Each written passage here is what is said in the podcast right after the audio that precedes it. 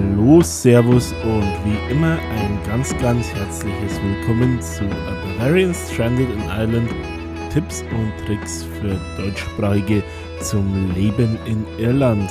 Das Warten hat ein Ende. Es gibt endlich wieder eine neue Episode und ich freue mich sehr, dass er mich auf der Reise durch das Land von schwarzem Bier und grünen Wiesen begleitet.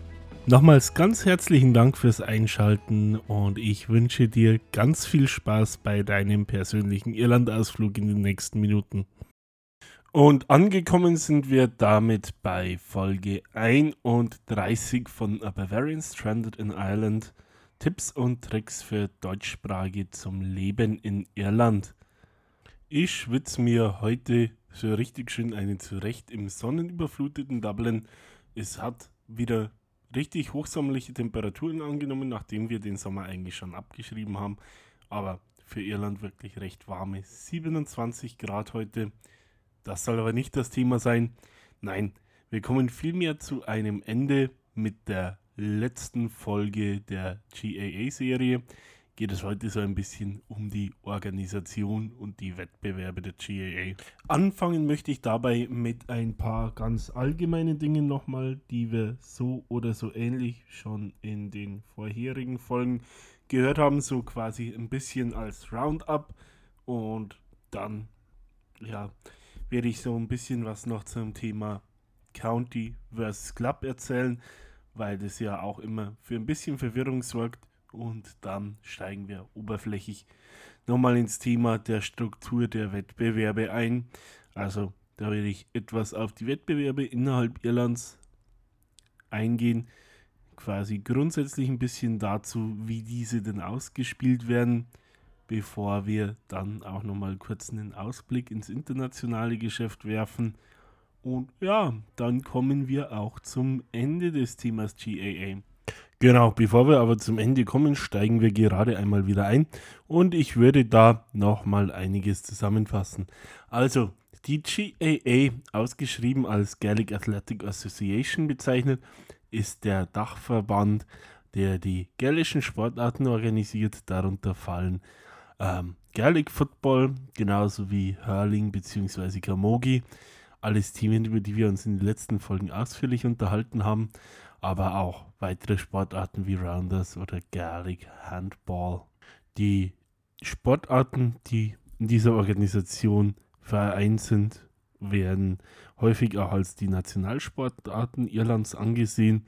Ist es doch eine wahnsinnig große Organisation mit 2200 Vereinen in etwa in Irland, 2500 in etwa sind es global mit mehr als einer halben Million involvierter Personen von aktiven Sportlern bis hin zu Trainern, Schiedsrichtern, sonstigen Funktionären. Als eine derart große Organisation hat die GAA, wie wir in der letzten Episode gelernt haben, in der irischen Geschichte und Kultur immer eine gewichtige Rolle gespielt und ist auch heute eine relativ mächtige Organisation, die ja doch Bekanntheit weit über die Kreise des Sports hinaus genießt. Was einer der herausstechendsten Faktoren auch ist, ist, dass es sich bei den GAA-Spielen um reine Amateursportarten handelt. So leben die GAA-Spieler auch auf dem höchsten Level nicht vom Sport, sondern gehen ganz normalen zivilen Berufen nach und erhalten außer kleine Aufwandsentschädigungen tatsächlich kein Geld. Aber wen vertreten denn die Spieler jetzt nun?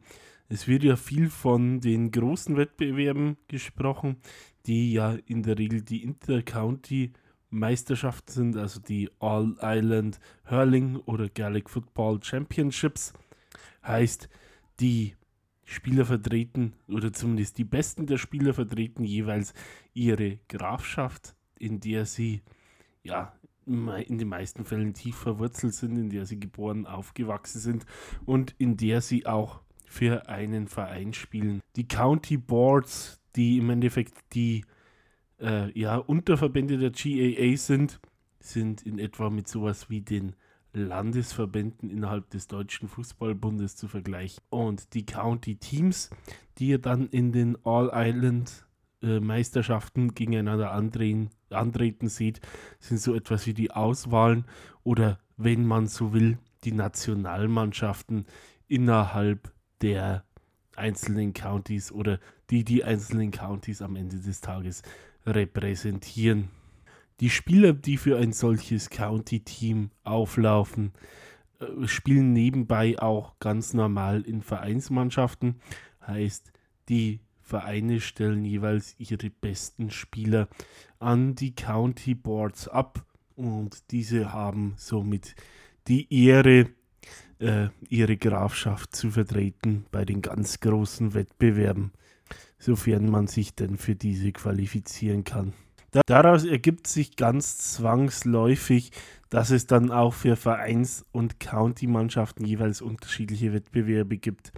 Ich fange jetzt einfach mal ganz kurz im Überblick mit dem weniger beachteten Thema an, den Vereinswettbewerben. Hier ist es so, sowohl im Gaelic Football als auch im Hurling als auch im Camogie, dass innerhalb der einzelnen Grafschaften Meisterschaften stattfinden. Es handelt sich dabei um jährliche Wettbewerbe, die zwischen allen teilnehmenden Vereinsmannschaften ausgetragen werden, die in den jeweiligen Grafschaften wie Dublin, Cork, Carlo, Louth, Galway und wie sie alle heißen, beheimatet sind. Es gibt dabei unterschiedliche Formate, wie diese Wettbewerbe stattfinden. Also organisiert werden sie ja, wie bereits gesagt, von den sogenannten County Boards, also den Verbänden vor Ort. Und es gibt da unterschiedliche Formate von reinen KO-Turnieren in einfachen oder in doppelten Spielrunden, wo praktisch die unterliegende Mannschaft jeweils direkt ausscheidet, bis hin zu Liga-Formaten und gemischten Formaten mit einer Gruppenphase und einer anschließenden K.O.-Runde, so wie man es im Fußball zum Beispiel von der Champions oder Europa League, genauso wie von Welt- und Europameisterschaften kennt, ist alles vertreten. Auch hier gibt es jeweils ein Pyramidensystem und für den Gewinner der Meisterschaft innerhalb der Grafschaft geht es weiter. So ziehen alle der 32 Gewinner aus den Countys in eine ja, Meisterschaft innerhalb der vier Provinzen ein. Also das heißt, diese 32 Mannschaften nehmen dann an den Provinzialmeisterschaften in Leinster, Munster, Ulster oder Connacht teil. Und die vier Vereine, die wiederum diese Wettbewerbe gewonnen haben, äh, gehen dann weiter in eine All-Island-Meisterschaft für Vereine. Dieser Wettbewerb ist genau wie die äh, Provinzialmeisterschaften ein reiner K.O.-Wettbewerb. Heißt, in der All-Island-Meisterschaft treten dann die vier verbleibenden Vereine in einem Halbfinale und Finale gegeneinander an und küren damit einen Meister für die gesamte Insel. Das gerade Gesagte trifft dabei übrigens sowohl für den Gaelic Football als auch für das Hurling zu. Damit möchte ich mich der Intercounty-Ebene widmen und da möchte ich euch einmal kurz die Wettbewerbsstruktur vorstellen, was denn so der Weg ist ähm, zu der All-Island-Meisterschaft auf County-Ebene, sowohl im Gaelic Football als auch beim Hurling. Anfangen würde ich dabei einmal mit dem Football, wo 16 Teilnehmer die Meisterschaft ausspielen. Acht davon kommen aus den jeweiligen Provinzwettbewerben, aus Leinster, Munster, Ulster und Connacht. Es handelt sich bei diesen um reine K.O.-Wettbewerbe. Die beiden Finalisten aus jeder der Provinzen ziehen direkt in die Gruppenphase um die nationale Meisterschaft ein. Die anderen acht Teilnehmer sind die nächsten siebt, sieben Platzierten aus der National Football League und der Gewinner des Talent Cup eines sogenannten, ja, ich würde jetzt mal sagen, zweitklassigen Wettbewerbs, in dem sich die weiteren Counties äh, gegenseitig messen. Diese 16 Mannschaften bestreiten eine Gruppenphase, die Gruppensieger sind dabei direkt für die Viertelfinals gesetzt. Die zweiten und dritten der jeweiligen Gruppen spielen dann die übrigen Viertelfinals in einer Ausscheidungsrunde untereinander aus. Die am Ende verbleibenden acht Mannschaften spielen in Viertelfinale, Halbfinale und Endspiel, das Ende Juli im Croke Park stattfindet, den alljährlichen Titel aus. Im Hurling sieht der Wettbewerb etwas anders aus. Dort gibt es die Provinzmeisterschaften in Leinster und in Munster, die jeweils in einer Gruppenphase und einem Finale ausgetragen werden. Die Sieger dieser Wettbewerbe ziehen direkt ins Halbfinale um die All-Ireland-Meisterschaft ein. Die jeweils Zweitplatzierten in eine Vorausscheidungsrunde. Dort treffen sie auf die letzten beiden der sechs Teilnehmer. Es handelt sich dabei um den sogenannten Joe McDonough Cup, ein zweitklassiger Wettbewerb, der vom Modus her genauso wie eine Provinzmeisterschaft ausgetragen ist und in dem ebenfalls schwächere County-Teams aufeinandertreffen. Es gibt hierbei noch weitere Ligen unterhalb des McDonough Cups, sodass es insgesamt fünf Levels für County-Teams gibt. Also der Erst- und Zweitplatzierte aus dem McDonough Cup spielen damit äh, die verbleibenden beiden Halbfinalplätze mit dem Sieger und dem Zweitplatzierten aus Munster und Leinster aus und komplettieren damit die letzten vier, die in Halbfinale und Finale dann ebenfalls einen Meister küren.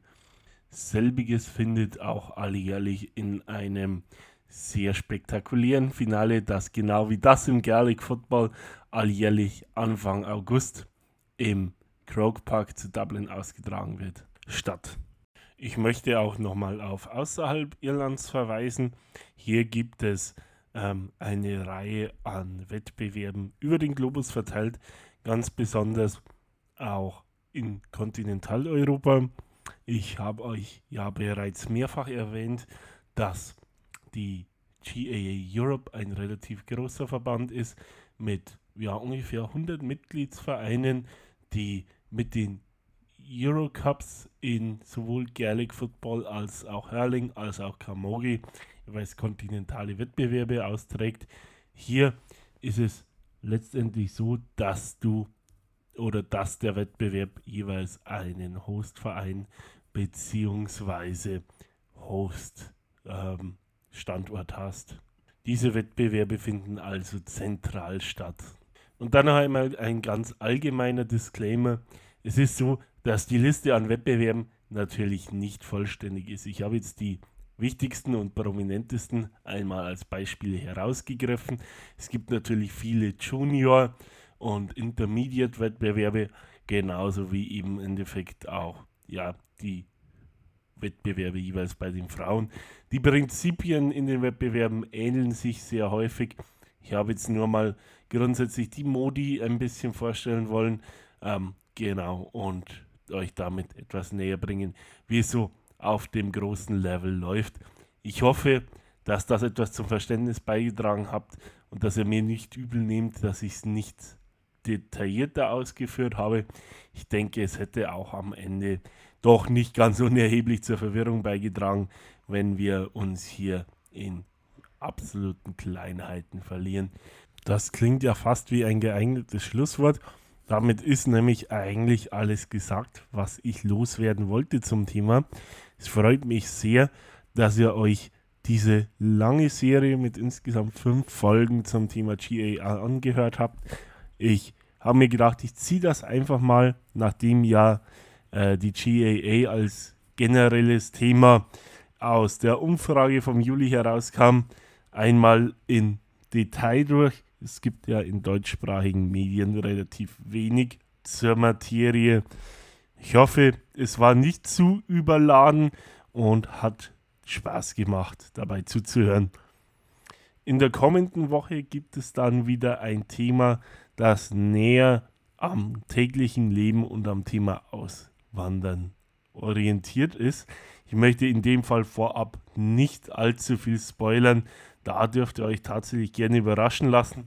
Wie immer, Wünsche und andere Äußerungen gerne über die üblichen Kanäle mitteilen. Und damit wären wir nun wirklich wieder am Ende. Die Zeit ist wie immer verflogen wie nichts. Es macht mir auch wirklich immer wahnsinnig viel Spaß, euch mit auf eine kleine Reise rund um die grüne Insel zu nehmen. Wenn es euch genauso geht und euch der Podcast gefällt, würde ich euch ganz herzlich bitten, dass ihr ihm auf den sozialen Medien folgt, Facebook, Instagram und so weiter. Genauso lasst mir bitte auch ein Abo da auf den Streaming-Plattformen, über die ihr den Podcast hört, sei es Apple Music, Spotify oder irgendeine andere Plattform. Genauso, wenn ihr Freunde, Familienmitglieder, Arbeitskollegen oder sonstige Bekannte habt, die sich für das Leben in Irland interessieren oder für die der Podcast sonst etwas sein könnte, gebt ihnen gerne Bescheid und teilt die Freude mit ihnen. Ich freue mich schon drauf, dass wir uns demnächst wiederhören. Falls in der Zwischenzeit irgendwelche Fragen bestehen, Anmerkungen, Kritik, sei es positiv, negativ, seien es irgendwelche Anregungen, Vorschläge zum Mitmachen oder sonstiges, falls ihr auch einfach nur quatschen wollt, ihr wisst, wie ihr mich erreicht, Facebook, Instagram, Kontaktformular über die Website. Ich antworte euch immer grundsätzlich so schnell ich kann und umso mehr freut es mich, wenn ich bei Fragen weiterhelfen kann. Insofern bleibt mir nur noch euch auch heute wieder fürs Zuhören zu danken. Bleibt gesund, macht's gut, habt eine schöne Zeit. Wir hören uns demnächst wieder. Ciao, Servus und bis dahin sagt euer Max.